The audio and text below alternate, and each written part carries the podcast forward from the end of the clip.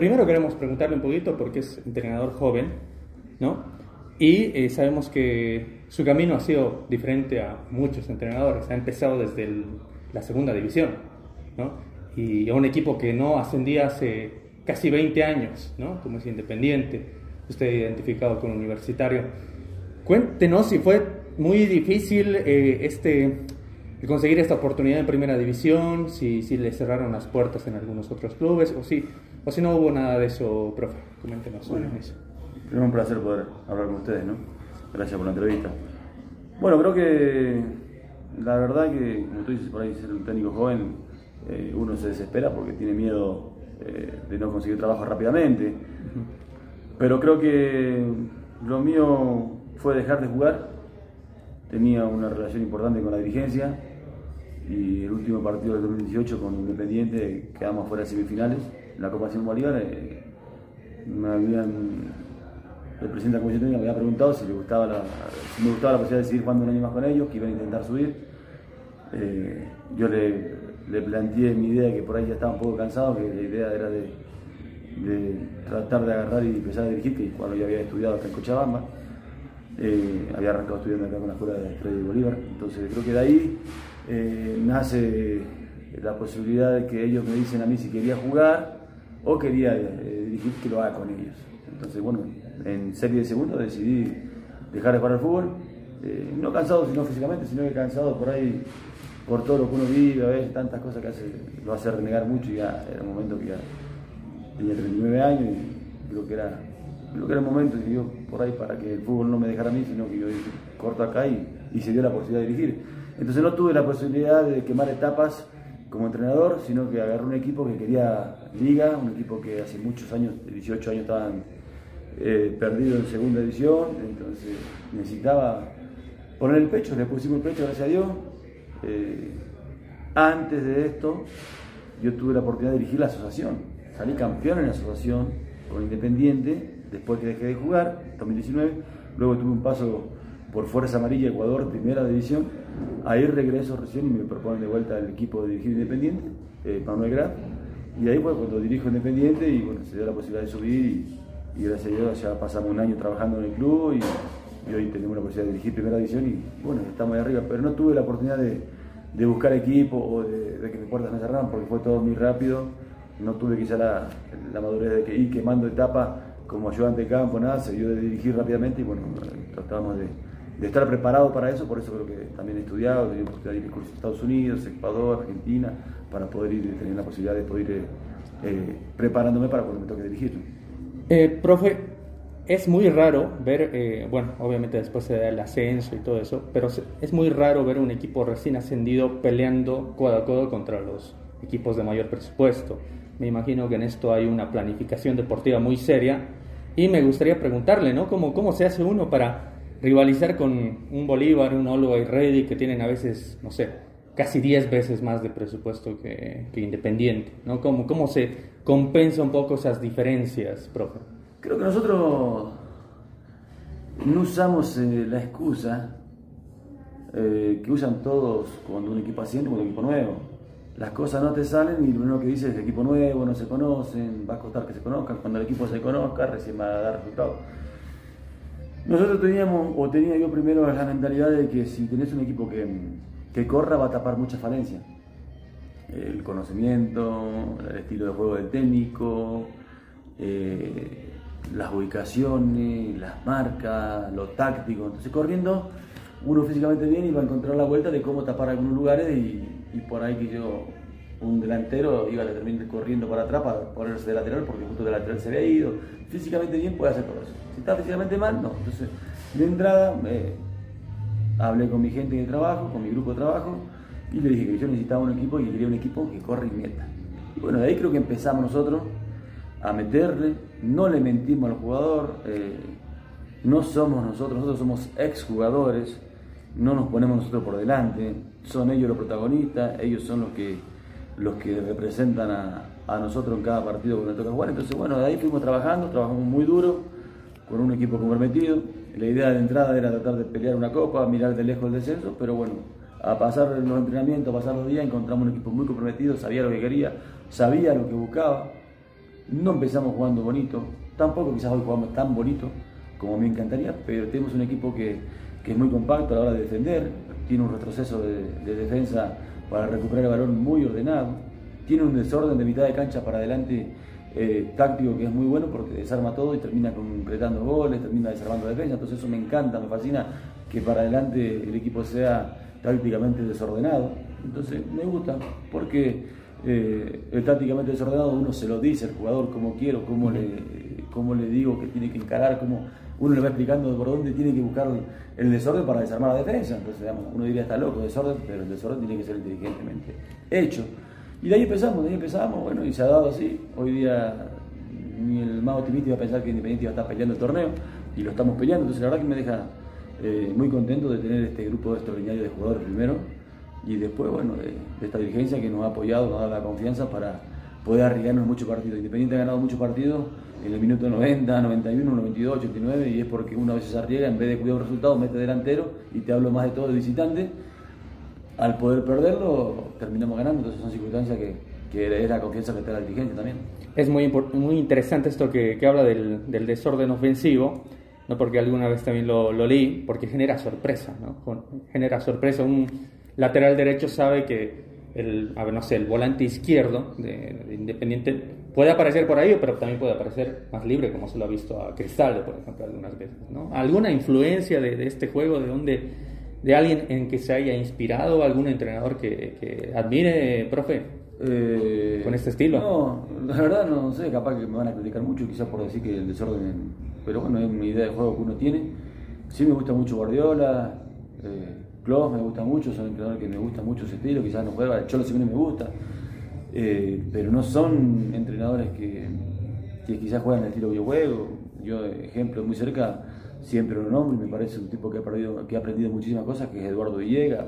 Hay un montón de entrenadores en el fútbol que me han dejado cosas, pero Eduardo Villegas me, ha marcado muchas cosas y yo no juego como Eduardo, tengo otro estilo de juego, ¿no? Entonces, eh, el desorden salió un día porque tenía jugadores que iban muy rápido, un ejemplo, hoy día te puedo decir, Denis Olvanda es un jugador que tiene mucha rapidez, mitad cancha para adelante, y yo le obligo a romper línea, a meterse hacia adentro, a, buscar de, o a encarar a alguno central y, y soltar la pelota antes que que lo apriete. Entonces, él crea el desorden eh, para los demás, pero los jugadores nuestros saben dónde tienen que estar. Entonces, hay jugadores que van haciendo el desorden y otros que van acomodándose para que el desorden llegue a darle posibilidades a ellos de, de poder tener chances de poder golear. Pero no, no he visto en ningún lado, como te digo, quizás sea criticado por lo que digo por ahí, porque van a decir que un desorden, un equipo no puede jugar desordenado, pero a mí me encanta de mitad de cancha para adelante un desorden táctico que, que hace más fácil las cosas para nosotros y, y lo vuelve loco a todo el equipo. Hablaba de, de Nilson Balda, uno de los laterales más destacados del país. Y la única pregunta relacionada, si quiere la, la responde, si no la editamos, profe, pero eh, ¿le sorprendió que Denilson Balda y otros jugadores más de Independiente, que es el mejor equipo de, actualmente para la mayoría de la prensa deportiva, no esté con más jugadores en la selección? Yo creo que la selección están los que tienen que estar siempre, ¿no? El mejor jugador de cualquier equipo tiene que estar siempre en, la selección. Eh, seguramente por ahí, quizás coinciden que hay sé, volantes de creación, ahí justo de los, de los de seis equipos son los mejores de cada equipo y, también bueno, el técnico tendrá que elegir quién cree que mejor. Pero yo creo que quizás deberíamos tener un poquito más de, jugadores, pero bueno, digamos, yo creo que a, a, su tiempo cada uno debe tener su oportunidad, son gente que recién está jugando, me refiero a Denison, que decir que recién están teniendo su oportunidad, sus primeros pasos en primera división, y tienen que tomarlo con calma y con calma, no marearse, porque creo que hemos tropezado quizás por ahí con un poquito de eso, el mareo eh, al no saber manejarlo te termina confundiendo y te termina eh, estabilizando futbolísticamente, entonces yo creo que uno tiene que ser más firme, pero eh, creo que hace un tiempo podrían tener más oportunidades chicos. Profe, usted tiene pasado en varios clubes importantes, ¿no? como Die Stronger, lo mencionaba Eduardo Villegas, Todavía me imagino que no, no es, está más centrado en el presente, ¿no? Pero ya ha renovado, con, ya hay charlas para renovar con Independiente, seguramente quieren continuar el proyecto, o está con, no sé, proyectos eh, en otra ciudad, no sé, eso... No, para nada, no tengo, no tengo eh, charlas con Independiente en absoluto, no tengo charlas con ningún otro equipo, nada, estoy enfocado en esto. Estoy enfocado en que mis jugadores el día a día estén mejor, en que puedan encontrar un nivel alto individualmente para después colectivamente engranarlo y que pueda hacer el equipo ande bien. Y no, lo único que me llama mi mamá nomás para ver cómo ando, después no me llama nadie para el tema político, pero bueno, estoy contento con lo que estoy viviendo y, quiero disfrutar al máximo, pero eh, seguramente me encantaría seguir con este proyecto, veremos si, estamos a la altura de poder seguir con el proyecto con, Independiente y si no, vamos tener que buscar, eh, ojalá que tengamos la posibilidad que Dios nos pueda dar de, conseguir, de conseguir trabajo y seguir trabajando. Y, profe, em, usted comentábamos, su primera experiencia en primera división como entrenador. Em, ¿Qué sueños tiene como, como entrenador joven que es? Eh, ¿Qué metas se ha hecho a, corto plazo, a, mediano plazo?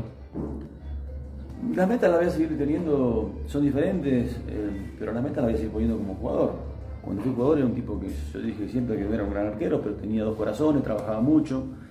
Y hoy trabajo el doble que trabajaba como jugador, o el triple, o no sé cuántas veces más puedo decirte que puedo trabajar, porque hoy uno tiene que leer, tiene que estudiar, tiene que analizar, primero para tener argumento, uno para alimentarse de buenas cosas.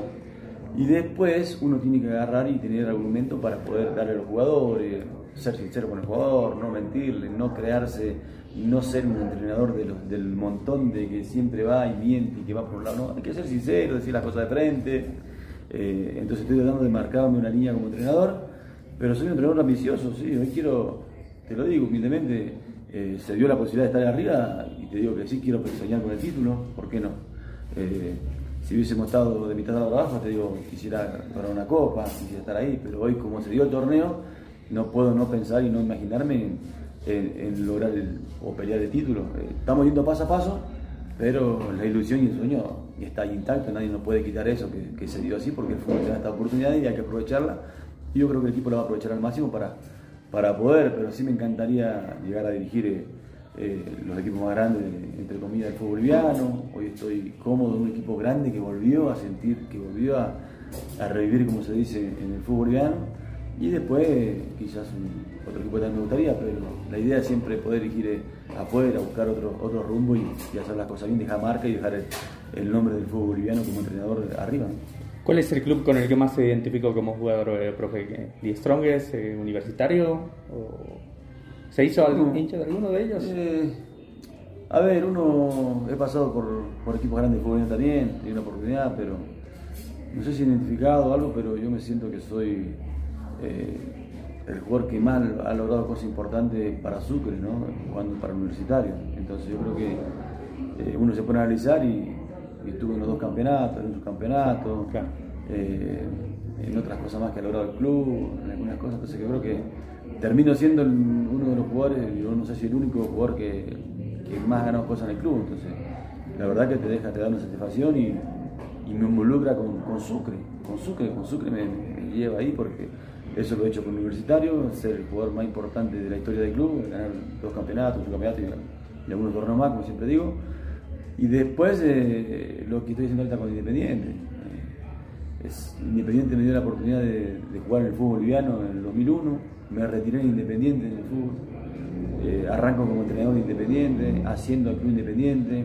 Hoy estoy peleando un torneo Entonces, eh, el romance con Sucre es increíble que uno, tiene y, me pone muy feliz de poder eh, haber elegido para quedarme a vivir en Sucre. entonces, en dos equipos representantes de Sucre, haber logrado cosas importantes me hace muy feliz. Si quiere, puede hasta ser alcalde de Sucre, profe, este paso. Ah, no sé si, algún día, pero, pero creo que en los logros deportivos, en el fútbol, he logrado muchas cosas importantes para, para Sucre y bueno, como dije, son dos clubes que, que he logrado y voy a dejar la marca, ojalá pueda dejar la marca muy, muy alta. Hablando de, de su paso por universitario, recuerdo muy bien que en el segundo campeonato creo que fue, que era igual una de las plantillas más bajas como Independiente ahora, que, que decían se va, se va a caer universitario, se va a caer recuerdo que estaba el español de la cuesta, creo que era. El Monkey Bejarano. la más baja fue la más baja fue el 2008. Esa era la más, ah, esa era más baja más eh, elevadita que la de 2000, la de 2008. Pero sí eran igual para ella. Con Eduardo Villegas la primera y. Sí. Claro. Entonces, ¿se, ¿se, aprende de esas situaciones para, para esta situación de Independiente hoy o es totalmente distinto? No, no, no uno, uno aprende. Yo creo que si uno es inteligente tiene que ir aprendiendo y sacando cosas. Como te digo siempre, uno va sacando de entrenadores cosas buenas, cosas malas, tratando siempre de, del día de mañana usarlas, porque yo no sabía que ser técnico. Eh, me gustaba quizás, me gustaba mucho el ámbito de, periodista, me gustaba mucho. Pero había cosas que iba asimilando, que va uno guardando, archivando, como dice. Y hoy como entrenador eh, sí he sacado muchas cosas, como te digo, he sacado un montón de cosas de, que ni Eduardo se imagina que yo puedo tener en mi mente cosas que ha dicho él, de Filo Villegas, del Mauricio Soria, eh, hasta de último que tuve, el último equipo de la liga fue Real Potosí con Maigua, también me ha dejado un montón de cosas, entonces Vega, eh, hay cosas que uno le ha quedado sacando buenas, sacando malas, entonces uno va asimilando y, y creo que hoy las plasmo, por eso te digo, hay cosas que nunca me gustaron que cuando un entrenador que habla que yo, que yo jugué, que yo, no, vos no jugaste más, ahora vos sos uno que tenés que agarrar y llevar a un grupo adelante y ya no sos más el protagonista. Cuando yo jugaba yo quería ser protagonista, olvidate. Ahora vos sos el que tenés que dar el ejemplo a todos los muchachos, jugadores, grandes, jóvenes, chicos, que tenés que guiarlo para lo mejor. Ellos son los que te van a hacer buen entrenador. Si vos decís, me voy de un lado, me voy a otro lado, me voy, es porque no llegas al jugador y le mientas al jugador y no tienes ese, esa mística con el jugador. Entonces yo creo que he aprendido muchas cosas y hoy creo que tengo un grupo extraordinario porque tratamos de manejarlo lo mejor posible. En cambio ahora es difícil, tenés que pensar y tenés que tener 30 eh, muchachos contentos, eh, todos piensan diferente, es complicado, tenés que estudiar, actualizarte, eh, tener argumento a la hora de hacer un entrenamiento, tratar que tus entrenamientos sean de calidad, que no sean, puedes repetir sí, pero que sean con alguna variante para que le puedas dar felicidad a la hora de entrenar, que no sea aburrido, es más complicado tenés que planificar un viaje, tenés que planificar el otro, entonces eh, es, muy complicado, siempre hay algún problemita, siempre algo ahí, y vos sos el, la cabeza a solucionar, la cabeza a pensar, la cabeza a decir todo, entonces es muy complicado, y bueno, y después tenés que pensar también si los resultados te acompañan, porque si los resultados no te acompañan no van a echar a otro de te van a echar a vos que sos uno solo, entonces siempre eh, uno tiene que estar ahí, psicológicamente también leo mucho para tratar de del día de mañana quedar sin trabajo, tenés que saber cómo asimilarlo, cómo ver también, porque no es que te, mañana te votan y te quieren romper la cabeza contra la pared, no, tenés que pensar bien qué hiciste mal, qué hiciste bien, para poder seguir corrigiendo, seguir mejorando y seguir siendo un mejor entrenador. Entonces, es mucho más complicado y soy una persona que se lo toma, eh, como dicen la gente joven ahora, ¿no? Siete, eh, no sé, las 24 horas y los 7 días de la semana, no sé cómo le dicen, 24-7. 24-7. Entonces uno trata de todo eso eh, hacerlo. Yo estoy a full. Mi tiempo para mi familia tengo que, tengo que saber también equilibrar eso porque estoy muy metido en, este claro. y me apasiona, me apasiona, me gusta mucho. Profe, ¿cómo nació el, apodo del Loco Robledo? Y quería preguntarle si, si sigue siendo, eh, sigue manteniendo esa locura, entre comillas, ¿no? Eh, para, para ser entrenador o hay que ser totalmente diferente a, a, esas características? No, el loco nació, no sé, alguna locura que habré hecho y de las tantas que he hecho y, alguno quedó, pero ya me marcaron con loco el 2006 cuando jugaba en hermanos concentrado una noche con Chorazo y, Julio Junco y no sé qué locura hice también del balcón porque yo tengo vértigo encima, casi me asusto solo y con el recesionista del hotel cuando salió, salimos campeón con Wisterman y bueno, hice una locura, no sé qué hice ahí con el recesionista y ahí que este está loco, dijeron, de ahí ya quedó loco, loco y bueno, ahí quedó. Y sí, a veces le dicen, los mismos jugadores en el banco cuando, cuando hacemos algún cambio visitante va empatando, faltan 4 minutos, 5 minutos y en vez de meter un central meto dos delanteros. Y después cuando vienen corriendo todos hacemos el gol del triunfo, todos dicen, este está loco lo que hace. Igual, sí, que sí. Algunos me dicen dos locos, imagínate, dos locos, ¿cómo le va? Profe loco, digamos. No, no me afecta porque fue algo que, que la gente me lo dijo con cariño y, me gusta, no me molesta para nada. A ver, hay algunas ideologías, ¿no? De ser un poco más amigo del jugador y otra un poquito de, mantener un poquito de distancia para que no se te suban al, codo, ¿no? Aquí en Bolivia se dice eso. Yo, tengo, yo tengo respeto con el jugador, tengo amistad con el jugador eh, y el jugador me conoce. Sabe conmigo subirse, me va a subir, sabe conmigo eh, hasta un cierto punto podemos tener. Eh, si tengo que reír y jugar y, y, sentarme a charlar en la cancha, me siento a charlar, juego, río si me pongo a jugar con ellos en el loquito y, y, me hicieron los 15 y tengo que pasar me tienen que meter la patada, me la meten, con respeto, como todo, porque es algo que uno ha creado. Pero más allá de, eso, eh, no hay. Eh, ellos saben que la disciplina conmigo no va. Eh, puedo perdonar cualquier cosa. No perdono en disciplina de, alcohol, como puede decir, no, lo voy a perdonar porque nunca fui un tipo que tuvo ese, ese acto de disciplina. Después te puedo perdonar cualquier cosa, lo que quieras te lo puedo perdonar, podemos charlar, si te cometiste un error puedo ayudarte, hablar todo. Pero disciplina no, no, no las permito, no, no, no las voy a tocar nunca, que sea el mejor jugador del equipo lo tengo que sacar porque no va conmigo. Pero sí tenemos una relación hermosa con, con los jugadores y, como te digo, uno no, ni pienso en que un jugador me quiera saltar porque, o algo porque sé que saben cómo soy no hay la posibilidad de que, pueda pasar. Y seguramente que falte o me quiera saltar va, se va a meter en problemas y, y no va a terminar eh, dejándome feliz, va a tener que separar el plantel, porque son cosas que uno tiene que tomar decisiones, no meterme la mano para tomar decisiones en, ningún momento.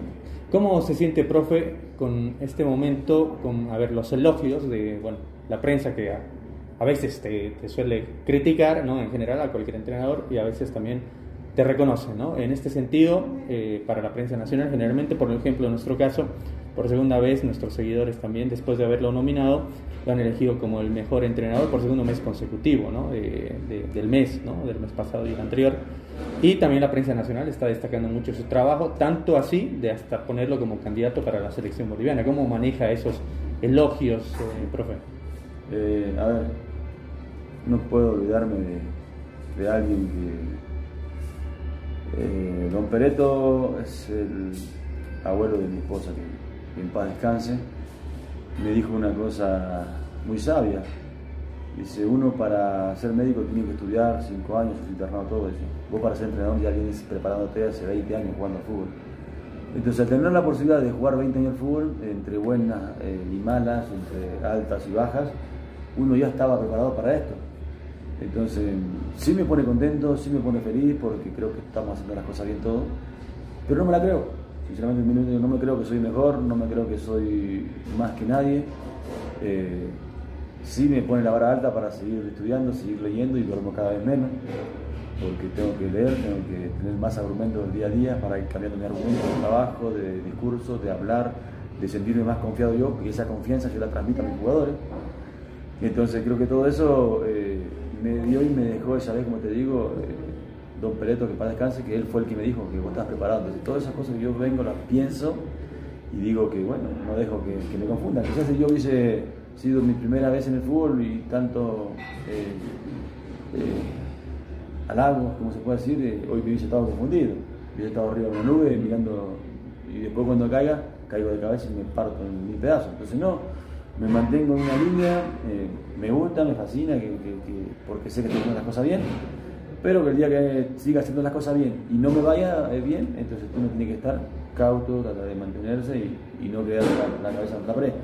Pero sí nos pone feliz de, a mí, a toda mi familia, el cuerpo técnico, de, de los halagos que a nivel nacional eh, nos llegan el día a día. Gustavo Cristaldo, ¿qué, ¿qué opinión tiene sobre Gustavo, sobre su rendimiento, sobre su calidad, no sé, características y si es el mejor jugador de Bolivia para usted. A ver, eh, humildemente lo digo, yo me pone muy contento, aparte, una modestia aparte, porque yo lo tuve a Gustavo en Fuerza María Ecuador cuando tuve un paso por Ecuador. Eh, ¿De ahí lo trajo, profe? De ahí lo traje. Entonces, bueno, él estaba, después se fue a Paraguay, a jugar a Paraguay, estaba jugando en Paraguay, entonces lo conocí ahí. Y cuando subí la Simón Bolívar le propuse venir a ayudarnos a Gustavo y no se podía traer jugador extranjero, él quería ir también igual. Y bueno, después siguió jugando, estaba jugando en primera división. Eh, se da la oportunidad que subimos a la, primera división y bueno, ahí habló con él y, lo convencí. Es un jugador que, que, le dije que venga, que luche, que podía pasarme lo que está pasando. Entonces vino y, hoy es uno de los jugadores eh, extranjeros más importantes del fútbol y a nosotros nos pone muy contentos porque, primero porque lo tenemos en el club, es parte de nuestro equipo y segundo, porque confiamos, la dirigencia confió conmigo, me dio la oportunidad, eh, los convencí, ellos también estaban convencidos de que venga Gustavo, vino y bueno, primero que es una persona extraordinaria y, bueno, luego que es un jugador eh, como todos los que tenemos, eh, muy bueno. Tiene cierta libertad ¿no? en el funcionamiento Gustavo, ¿no? O a, veces se lo ha visto por derecha, a veces por, izquierda, más por él tiene unas dos o tres funciones. por momento arranca por un lado jugando, si te digo, después van a saber por dónde. Claro, claro. Arranca por un sector jugando. Según el partido, rápidamente con Mijail Avilés lo terminamos de acomodar a Gustavo Suelto. Después lo acomodamos a otro lugar, a otro rincón. Entonces, él tiene un par de lugares. Pero lo que él tiene para ser número 10, que no tiene muchos, es que tiene una voluntad y corre mucho. Y aparte de su calidad, lo que lo ayuda es correr y, lo hace extraordinario. Entonces, creo que es un jugador, eh, como todos los que tenemos, importante para el equipo. ¿Le ve mucho fútbol internacional? ¿Hay algún jugador que le guste más que el resto? ¿Algún entrenador que le guste más que el resto, más allá de los ya mencionados? Eh, veo fútbol, veo fútbol, no sé, si, no sé si mucho, pero veo fútbol. Eh, no trato tanto de sacar sistemas o algo, ver cómo juegan los equipos, ¿no? sino que eh, sí me gusta leer libros de algunos eh, entrenadores, como dije antes. ¿no? Hoy estoy leyendo mucho de Bielsa y saco formas, estilos de vida, estilos de juego, para después yo poder analizarlo y encontrar con los jugadores que tengo, poder armar una forma de un estilo de juego. Entonces, primero veo los jugadores que tengo, luego leo, luego estudio y luego analizo y, y veo, me fijo en edades, en forma, en lo que han jugado, en qué puestos siempre han jugado, dónde han jugado, si han jugado más en el llano, si han jugado más en la altura, si su nivel anduvo. Eh, esto es que analizarlo así, eh, y, eso analizar así te lleva días, semanas, meses, eh, sin dormir, entonces ahí voy. Sí veo fútbol, veo todo, pero más que todo trato de leer para después poder ver si veo mucho a mi equipo. Veo los jugadores que tengo en realidad. Veo los jugadores que tengo y veo tratando de sacándole el mayor provecho a cada uno de lo que me puede dar y le exijo a lo que han hecho antes, a lo que hacen ahora y ahí va el resultado del Independiente. Debe estar muy feliz por la Copa América o, ya es más boliviano que, argentino. Pero...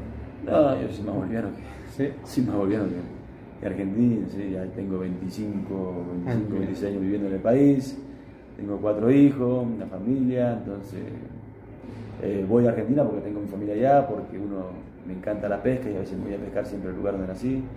Pero después eh, eh, defiendo y amo este país y defiendo a mi tierra Sucre, la voy a defender siempre a muerte porque soy madueñé de algo que no es mío, entonces madueñé de, de Sucre, soy alguien que, como dicen por ahí, algunos siempre, yo escuché una vuelta que dijeron, un muchacho dijo, el Camba nace donde quiere, bueno, el chubisaqueño nace donde quiere y yo me siento un chubisaqueño más y voy a defender a Sucre siempre a muerte y voy a sacar el nombre de Sucre siempre en alto y hoy me toca Independiente y y voy a dar mi vida por Independiente. ¿Cómo le trata a la gente en Sucre, profe? ¿Alguna vez algún eh, jugador, ex jugador de San José me decía que lo trataban como, como a rey, no le dejaban pagar ni el taxi? ¿no?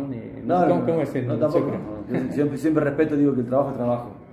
En alguna vez me ha pasado alguna vez que algo me quisieron dar y, y sí, alguna vez recibí, sí, pero después siempre digo que no, que el trabajo de uno es trabajo y no estoy para eso. No, pero no salgo mucho tampoco, ¿no? Pero sí, como todo lado, algunos no le podemos caer bien a todos, ¿no? Seguramente aquí algunos nos respetarán, nos querrán por todo lo que hicimos en el ámbito deportivo, pero algunos también nos putearán. ¿El hincha del universitario le.? Eh, un día, te, te cuento una anécdota. Siendo, y lo voy a volver a repetir, lo digo humildemente porque a veces también la gente no entiende. Eh, no lo dije yo, lo dijeron muchas veces que soy el jugador más ganador del universitario, eh, que tuvo unos logros más importantes. En los dos títulos tuve, en un subcampeonato estuve, en una copa de invierno estuve, en, pasar copas estuve, en algún récord estuve de arquero como arquero, pero así te digo que no fui el mejor arquero que tuve universitario, para mí el mejor arquero que tuve universitario fue el Duayen. El Duayen me encantaba verlo atajar, tremendo arquerazo. Pero él no fue el, más ganador, sino que el más ganador fue Robledo, son circunstancias de la vida. Eh, y un día me preguntaron si yo amaba a Universitario, le dije, yo soy un equipo que le tengo mucho respeto y lo quiero mucho. Y me empezaron a putear después algunos hinchas. Pero me pasan por, por el lado y nunca me van a decir, Robledo, gracias, Robledo, gracias por lo que hiciste en algún momento, Robledo, nunca te dicen, pasen y agachan la cabeza. Eso es nuestra vida de futbolista. Pasa en todo lado también, ¿no? Pasa en todo lado. Nunca te van a decir gracias, nunca te van a decir, sí, hiciste esto por el equipo, todo, nunca. Pero vos decís algo y te quedan en la putear, que me parece tonto. Pero bueno, ha un club al cual le tengo mucho respeto, mucho cariño. Y, siempre lo voy a llevar en el corazón porque me ha dado eh, como jugador cosas importantes. Pero bueno, hoy ya como entrenador estoy viviendo este romance con Independiente que, muy pocos jugadores pueden llegar a vivir. El tema de iniciar jugando, retirarte ahí, dirigir, subirlo después de tantos años y esta campaña, la verdad que es una corazonada que uno tiene ahí adentro que, no lo va a sacar nunca nadie de, mi corazón. Pero la gente trata bien, sí. Hay gente muy buena en Sucre, como en todo lado. Hay gente más también. Claro. Pero disfruto, me apasiona y voy a, voy a vivir ahí porque ahora recién te puedo decir, estos últimos meses, que la gente de, Independiente y la gente comunitaria me, me tratan de otra forma, me tratan con mucho más respeto que, antes. Y la verdad que eso a mi familia lo pone muy contento. Bueno, profe, la última pregunta entonces, primeramente felicitarle por toda la campaña que está haciendo, deseamos que le siga yendo muy bien, ¿no? Y que seguramente Independiente va a tener un premio meritorio a final de año, ya sea, no sé, no sé si sea títulos, no sé si sea Copa Libertadores, pero seguramente algo que merece mucho esa ya que ha esperado tanto tiempo. ¿no? Simplemente preguntarle algunas palabras para el pueblo de Sucre, para la gente independiente o para la gente, no sé, de, de Bolivia en general que, que pueda decirle. Primero, totalmente agradecido con, con mi esposa, que es la que me aguanta todo. Ivanka Valenzuela, mis hijos, Santiago, Valentina, Caterina, Agustina, Estefano, son los que siempre están conmigo ahí, son los que me bancan y me aguantan mi buen humor y, y me aguantan mi, mis alegrías también que comparto con ellos. Después totalmente agradecido siempre al fútbol, a, a Bolivia, porque me ha dado la oportunidad de, de, de brindar muchas cosas. Extraño la época de jugador, te doy un ejemplo de cuando íbamos a jugar a Ayacuiba. Yo Ayacuiba me peleaba con toda la gente. Me peleaba con la tribuna de atrás, pero nos reputeábamos todo. Y después allí me aplaudían. Y me acuerdo que me decían, loco, al año volvé acá. Nos decíamos de todo, nos peleábamos, todo. Pero fue una de las hinchadas que más me, me encantaba, la de Ayacuiba, la de, de Petrolero. Y, y, bueno, son las cosas que uno a veces se acuerda y, y extraña. Después estoy totalmente agradecido siempre, como digo, a, a, a, todos los equipos que me han dado la oportunidad de jugar, lo he disfrutado al máximo, bien o mal, perdón por las huevadas, eh, gracias por la, los alientos, los putazos porque te hacían mejorar. ¿Dirigiría a Bolívar, profe? ¿A Bolívar? Sí, ya que identificado con The Strongest. No, no, me, tuve la oportunidad de salir conmigo en Strongest, eh, después jugué en Bolívar. No, yo estoy, yo ah, claro. eh, trato de ser un profesional y, y tratar de dirigir donde se dé la oportunidad, no seriamente, responsablemente. No tengo una identificación quizás eh, con ninguno de los dos, sino que, sí le tengo respeto a todos como son, pero sí dirigiría al equipo que me dé la oportunidad, lo dirigiría por lo ¿no? Eh, y después, como te digo siempre, estoy totalmente agradecido siempre a Sucre, porque creo que Sucre fue un lugar donde decidí, donde tuve los mejores logros futbolísticos, como fue el universitario, como es ahora el Independiente. Eh, he vivido los mejores momentos de, mi vida y lo sigo viviendo en este momento. Entonces por eso he tomado la decisión de quedarme a vivir en Sucre, ser un chucho de mamá, tener mi familia ahí y disfrutar, disfrutar, trato de ayudar lo que puedo siempre y voy a estar siempre totalmente agradecido hasta el día que me toque estar en esta tierra, a esa, a esa ciudad, a esa tierra tan linda como Sucre.